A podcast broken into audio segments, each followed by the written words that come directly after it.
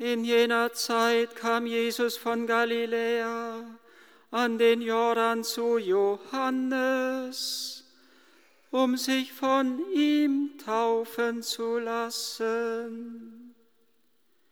Johannes aber wollte es nicht zulassen und sagte zu ihm, ich müsste von dir getauft werden und du kommst zu mir.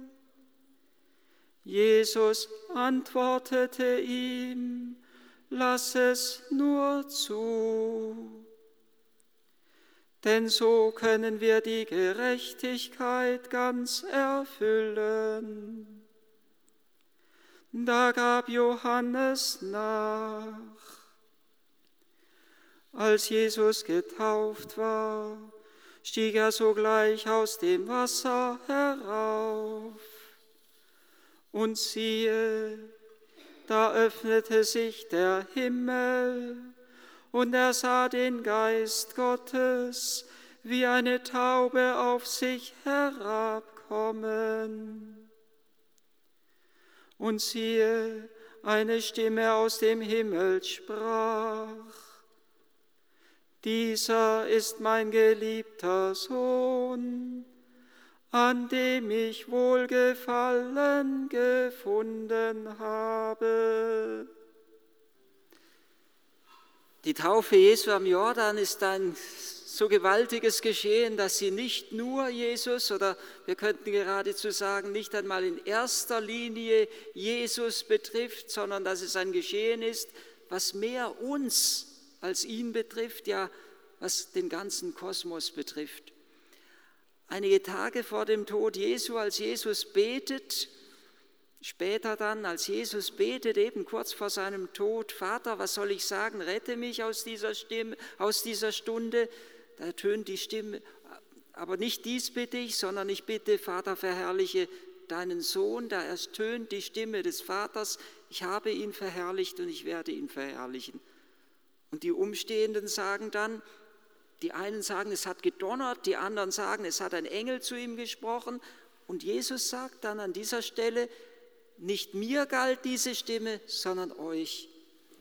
Und genauso könnte es auch, gilt es auch bei der Taufe Jesu am Jordan, als der Vater ganz feierlich seinen Sohn bezeugt, wie wir es eben gehört haben, dieser ist mein geliebter Sohn, an dem ich Wohlgefallen gefunden habe. Auch jetzt gilt das Wort, des Herrn. Nicht mir gilt diese Stimme, sondern euch.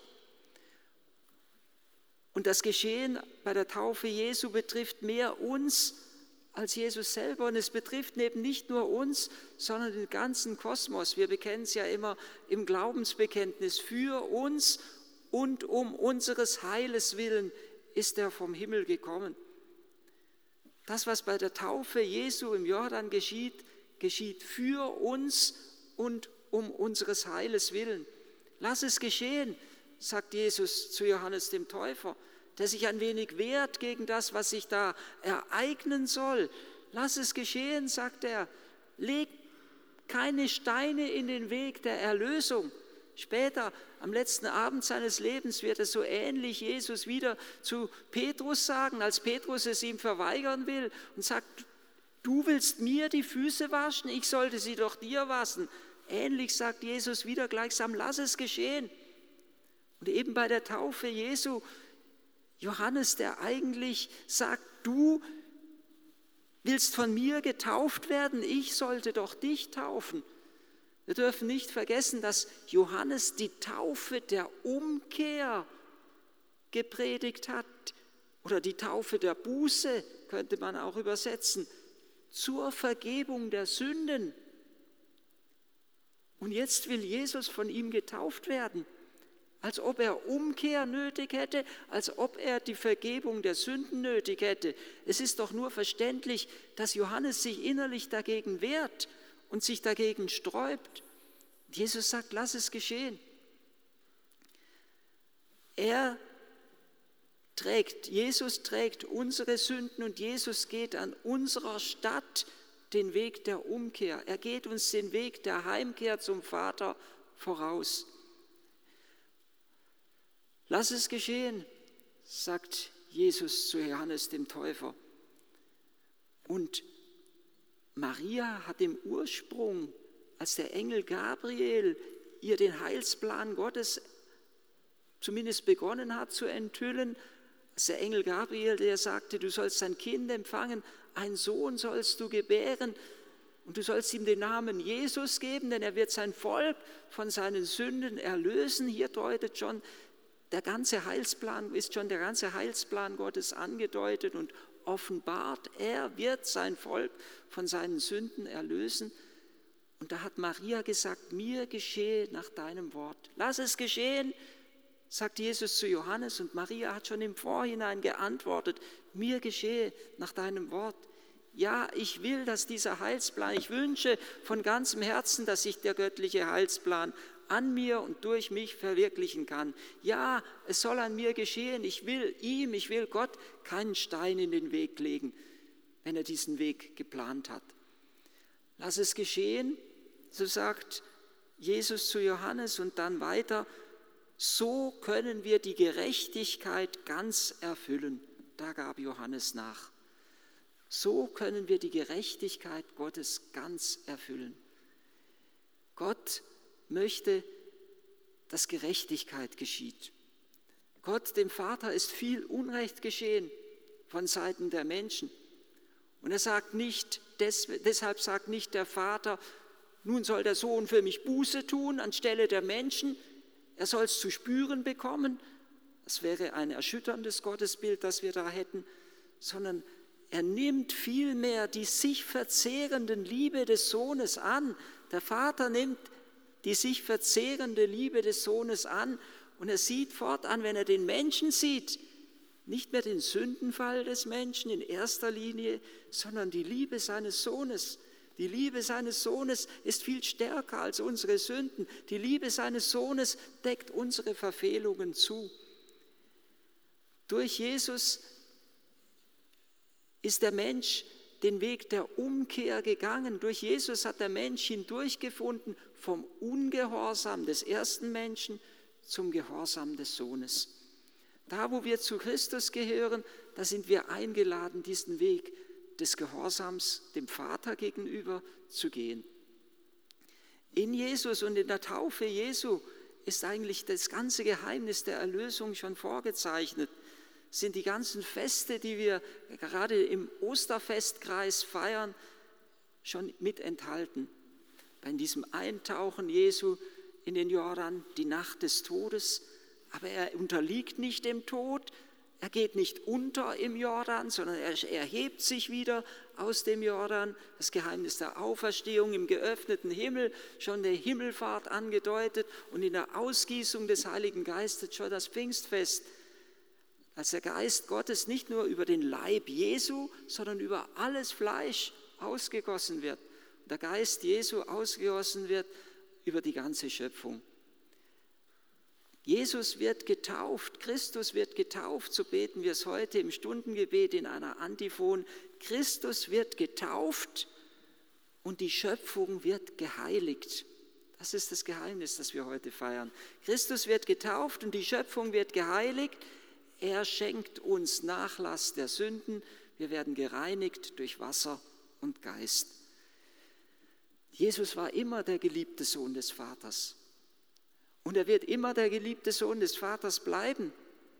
Aber das, was sozusagen neu ist, ist, dass er sich mit der ganzen Schöpfung zum Vater erhebt, dass er uns mit emporzieht und uns mit hineinnimmt in die Liebe des Vaters und in das Haus des Vaters.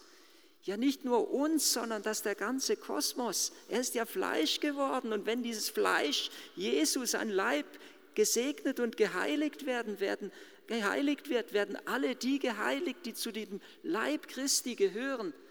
Wir sind bei der Taufe aufgenommen in den Leib Christi.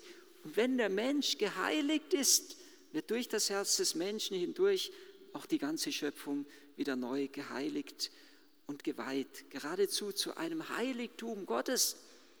Dadurch, dass Jesus der Sohn Gottes ist und Gottes Herrlichkeit in ihm wohnt, dadurch, dass Jesus Mensch geworden ist, soll die ganze Schöpfung zu einem heiligen Tempel werden, zu einem Heiligtum werden, in dem Gottes Herrlichkeit wieder Wohnrecht hat.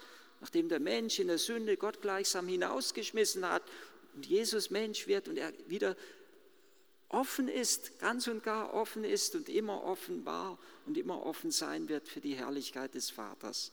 In ihm und durch ihn hindurch wohnt Gottes Herrlichkeit wieder mitten unter uns. Und das Wort ist Fleisch geworden und hat unter uns gewohnt oder wie wir es eben auch übersetzen könnten, in uns Wohnung genommen. Die Sendung des Sohnes ist angedeutet im Buch Jesaja, so wunderbar angedeutet in diesem ersten Lied vom Gottesknecht. Ich habe meinen Geist auf ihn gelegt, so haben wir es dort gehört. Er bringt den Völkern das Recht. Siehe, das ist mein Knecht, den ich stütze, das ist mein Erwählter, an ihm finde ich Gefallen, du bist mein geliebter Sohn, an dem ich Wohlgefallen gefunden habe. Ich habe meinen Geist auf ihn gelegt. Und später dann, am Beginn seines öffentlichen Wirkens, kurz nach der Taufe, nach der Taufe geht Jesus ja zunächst einmal 40 Tage in der Wüste auch das zeichnet den Umkehrweg, den er für uns und an unserer Stelle und um unseres Heiles willen geht. Er geht zunächst in die Wüste, er überwindet die Macht des Versuchers. Auch das steht für uns, dass wir in Christus den Sieg gegenüber alle Feindesmacht und böse Macht erringen sollen. Und dann der erste Weg führt ihn nach Nazareth, in die Synagoge nach Nazareth, wo er dann ganz feierlich verkündet, der Geist des Herrn ruht auf mir. Ich habe meinen Geist auf ihn gelegt, heißt es hier. Und Jesus sagt, der Geist des Herrn ruht auf mir. Der Geist in Gestalt einer Taube kommt in der Jordan auf ihn herab. Der Geist des Herrn ruht auf mir. Denn der Herr hat mich gesalbt, den Armen das Evangelium, die frohe Botschaft zu verkünden. Was heißt das? Eben wieder hier im Lied vom Gottesknecht ausgedrückt. Das heißt, dass er das geknickte Rohr nicht zerbricht und den glimmenden Docht nicht auslöscht. Das ist für mich eines der schönsten und der tröstlichsten Worte in der Heiligen Schrift, dass er das geknickte Rohr nicht zerbricht. Er schlägt nicht noch eins drauf, wenn der Mensch schon am Boden liegt. Er zerbricht das geknickte Rohr nicht und er löscht den glimmenden Docht nicht aus. Als sie die Ehebrecherin gebracht haben, hier, für solche Frauen hat uns Mose geboten, sie zu steinigen. Da sagt Jesus, ich verurteile dich nicht. Er zerbricht das geknickte Rohr nicht. Und er löscht den glimmenden Docht nicht aus. Er, lädt, er, er will bei Zachäus zu Gast sein und er bewegt durch seine Liebe Zachäus zur Umkehr, den Umkehrweg zu gehen ähnlich wie er Maria Magdalena in seiner Liebe bewegt hat, ein ganz neuer Mensch zu werden oder der, den Zöllner Levi, der sein Haus geöffnet hat und alle Zöllner und Sünder eingeladen hat, dass sie mit ihm und mit Jesus zusammen Mahl halten. Er zerbricht das geknickte Rohr nicht und er löscht den glimmenden Docht nicht aus. Ich schaffe und mache dich zum Bund mit dem Volk. Und die Zusagen, die Jesus und die Sendung, die Jesus dem Sohn Gottes, dem Knecht Gottes verliehen ist, die überträgt sich auf uns bei unserer Taufe. In unserer Taufe werden wir in den Bund mit Gott aufgenommen. Da sagt Gott uns das Wort zu, ich fasse dich an der Hand, ich schaffe und mache dich, ich erwähle dich zum Bund mit dem Volk und zum Licht der Nationen, um blinde Augen zu öffnen und Gefangene aus dem Kerker zu holen und die im Dunkel sitzen aus ihrer Haft. Die Sendung des Herrn überträgt sich auf uns, die wir in der Taufe zu Christen geworden sind, die wir Christus ebenso unsere Menschennatur darbieten sollen, dass er sein Geheimnis an uns und durch uns verwirklichen kann, dass er dass auch wir, wir sind gerufen, Licht in der Welt zu sein und dass er durch uns der Herr durch uns auch heilend und befreiend in dieser Welt wirken kann. Die Heiligen haben es uns gezeigt, wie es möglich ist. Sie sind uns in so einer Liebe zu Gott entbrannt, dass die Macht des Bösen vor ihnen zerbrochen ist. So soll es bei uns sein und wir sollen in der Gnade Gottes wirken und leben und Licht sein in dieser Welt.